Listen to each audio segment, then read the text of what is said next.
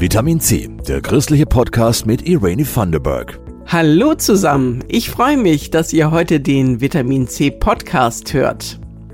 Lieferdienste, die gibt's ja mittlerweile für fast alles. Wir stellen euch heute mal einen richtig sinnvollen Lieferdienst vor. Mit dem kann man sich regionale Produkte von kleinen Familienbetrieben nach Hause liefern lassen. Außerdem gucken wir in einen Operationssaal, in dem ein Roboter mit operiert. Und es geht um Pfingsten, denn tatsächlich wissen die wenigsten, was dieses Fest eigentlich soll. Es ist schon schön, wenn man einen Hofladen um die Ecke hat und dort zum Beispiel Obst und Gemüse oder auch Fleisch und Fisch aus der Region kaufen kann. Wer das nicht hat, der kann sich Produkte aus der Region jetzt auch nach Hause liefern lassen und damit kleine Familienbetriebe von hier unterstützen. Das geht beim digitalen Hofladen Hofladenbox. Thomas Tiang und Elke Zimmermann haben sich das mal ein bisschen näher angeschaut. Wir sind das Bindeglied zwischen Verbraucher und Landwirt und äh, schaffen dieses Vertrauen, wenn man bei der Hofladenbox kauft, kauft man wirklich beim Familienbetrieb um die Ecke. Das merken wir, dieses Vertrauen bei den Kunden, dass sie die volle Transparenz haben und das gute Gefühl, hier wirklich aus der Region die Region zu unterstützen sagt Mareike Schalk, die seit 2017 die Hofladenbox zusammen mit Birgit Wegner führt. Und die haben eine Vision. Wir wollen in der Lage sein, dass sich die Region selber versorgen kann. Momentan erleben wir im Markt noch eine große Unsicherheit. Der Verbraucher kann noch nicht so viel mit dem Thema jetzt anfangen. Man sieht viel Preissteigerung in den Supermärkten. Wir sehen diese enormen Preissteigerungen nicht in den regionalen Produkten. Allerdings sind die Produkte, die von der Hofladenbox vertrieben werden, schon etwas teurer als im Discounter. Das hat vor allem zwei Gründe. Tierwohl und gerechter Lohn für die Vieh-, Milch- oder Getreidebauern. Die sagen nämlich selbst an, zu welchem Preis ihre Produkte verkauft werden sollen. Und es geht um die viel zitierte Nachhaltigkeit. Die äh, Produkte, die in der Region produziert werden, bleiben in der Region. Äh, die müssen nicht über die Autobahn transportiert werden, also CO2-Einsparung. Nachhaltig in Bezug auf Lebensmittelverschwendung. Bei der Hofladenbox gibt es gar keine Lagerhaltung. Produkte werden bei uns angeliefert und am selben Tag noch ausgeliefert. Wir definieren regional. Das Produkt kommt aus unserem Landkreis, das ist der Landkreis Fürth und aus den angrenzenden Landkreisen. Das trifft für 95 Prozent der Produkte zu. Wer für den Wocheneinkauf zum Beispiel auch Kaffee oder Bananen möchte, für den gibt's bei der Hofladenbox importierte Waren mit Fairtrade-Siegel. Zur Wahrheit gehört für Schalk aber auch, dass manch ein Regionalprodukt im Discounter oder Supermarkt eine ziemlich lange Reise hinter sich haben kann. Viele dieser regionalen Produkte, die kommen erstmal in ein Zentrallager. Das heißt, das Gemüse aus dem Knoblauchsland landet in einem Zentrallager, was tatsächlich manchmal in einem anderen Bundesland liegt, wird dorthin transportiert, um dann letztendlich wieder im Supermarkt in Mittelfranken in Nürnberg zu landen. Und das hat mit Nachhaltigkeit sehr wenig zu tun. Mit den großen Lieferdiensten wie Gorillas und Co. sieht sich die Hofladenbox nicht in Konkurrenz. Denn bei denen geht es oft nur um Preis oder Geschwindigkeit. Zeit. Auch mit der Direktvermarktung einzelner Landwirte, die Eier, Milch oder Fleisch im Automaten verkaufen, hat Mareike Schalk überhaupt kein Problem. Wir sehen uns in einer großen Vernetzung. Direktvermarktung steht da über allem. Wir arbeiten zusammen mit den Landwirten und finden es toll, was es für neue Möglichkeiten gibt mit den Automaten, wenn man die Möglichkeit hat, dorthin zu fahren oder in der Nähe zu wohnen eines Automaten und sich auch äh, sonntags nachmittags das Steak für den Grill zu organisieren. Toll, ähm, stehen wir total dahinter. Und die Hof Hoflandbox kann dieses Angebot eben ergänzen und dann auch noch nach Hause liefern. 25 Menschen beschäftigt das Unternehmen mittlerweile. Wer also regional einkaufen mag, die Hofladenbox liefert dienstags und freitags Produkte von 60 regionalen Herstellern. Die Internetadresse lautet hofladenbox.de.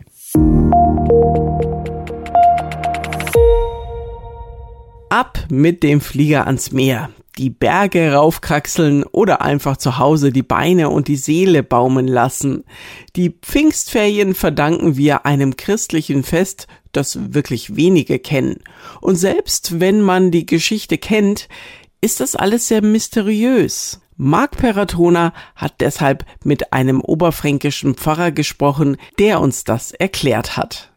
Wir befinden uns in der Zeit, nachdem Jesus Christus gen Himmel aufgefahren ist. Die Gemeinde trifft sich in Jerusalem und dann passiert was, was furchtbar verwirrend ist, Pfarrer Rolf Rostäuscher. Es ist erstmal verwirrend für die Außenstehenden, aber das ist ja vielleicht auch, was man heute erleben kann, was manchmal so in der Kirche passiert, ist für Leute, die von außen drauf gucken, manchmal ein bisschen verwirrend. Auf der anderen Seite ist es ja gerade was sehr Klärendes. Der Petrus kommt dann raus, so wird erzählt und spricht zu den Menschen und auf einmal verstehen ihn alle. Und das ist doch eigentlich das Pfingstwunder, dieses Verständnis. Die Menschen verstehen plötzlich, was er sagt.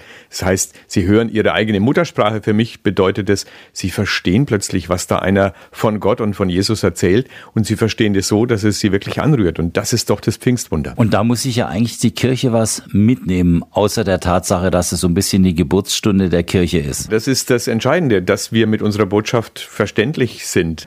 Das ist ja ein stetiges Bemühen, dass wir versuchen, wie können wir mit unserer, mit dem, was uns wichtig ist, was uns auf dem Herzen liegt, was uns im Herzen brennt, das ist ja auch so das Pfingstbild, wie können wir das so weitergeben, dass es bei Menschen ankommt? Dazu muss ich aber auch die Menschen erstmal verstehen. Die Menschen bewegt heute klar der Ukraine-Krieg, klar die Inflation, die steigenden Spritpreise, auch immer wieder Existenzängste. Wie verstehe ich die Menschen dann richtig? Indem ich ihnen zuhöre, das ist mal das Entscheidende. Ähm, auch für mich als Pfarrer ganz wichtig, nicht über die Köpfe hinwegreden, sondern erstmal zuhören. Was bewegt euch? Was habt ihr für Fragen? Auch ich selber als Mensch, als Bürger bin ja auch betroffen. Insofern äh, ist es jetzt mir ja auch nicht ganz fremd. Ich bin ja auch von all diesen Themen betroffen. Auch ich mache mir Sorgen. Auch ich habe Angst vor Krieg. Auch mich betreibt die Frage um, was müssen wir tun? Was ist richtig?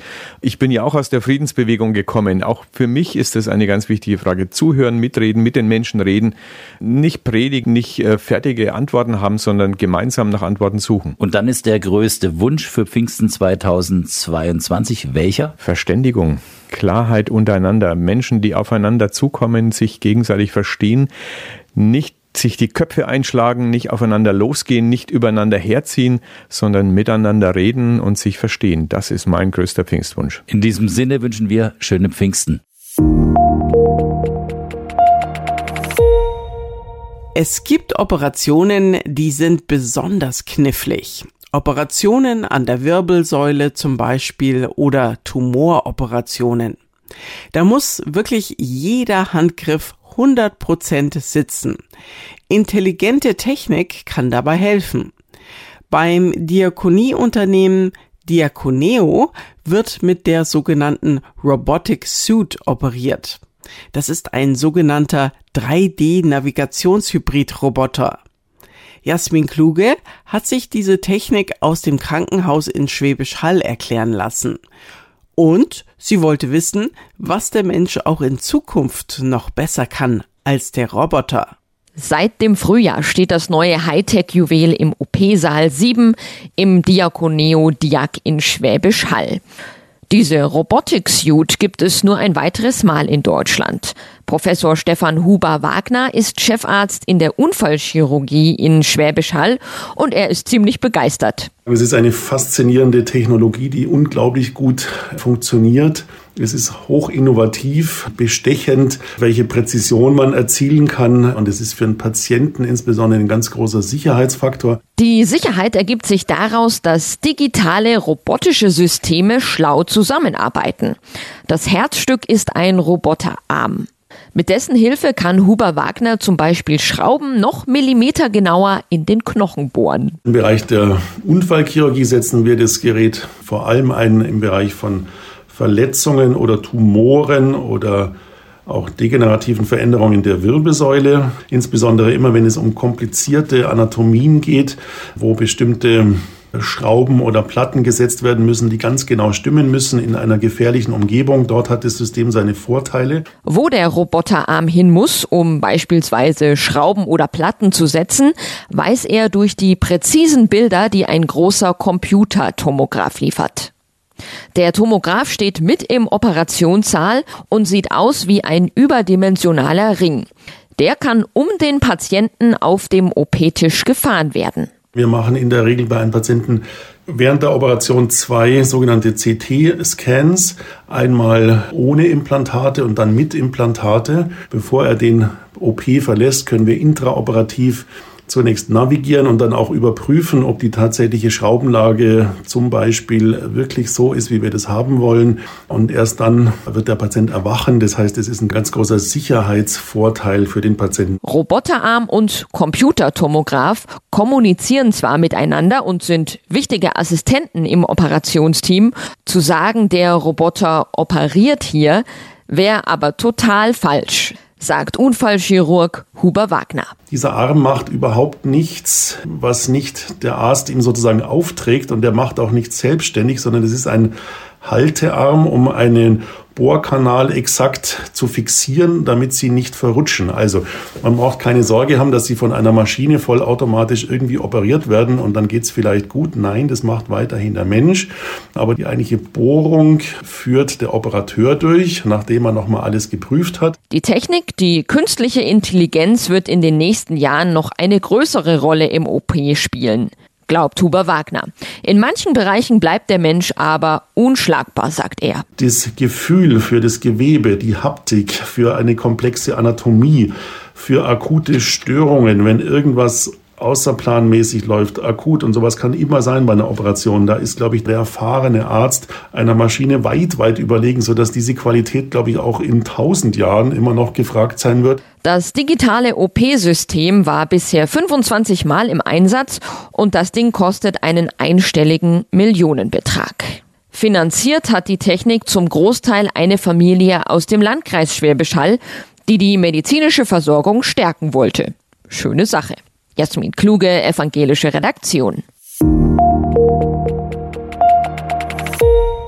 So, meine Lieben, das war's für heute. Wenn ihr dieses Podcast noch nicht in eurer Abo-Liste habt, dann packt ihn doch bitte da rein und lasst uns fünf Sterne da.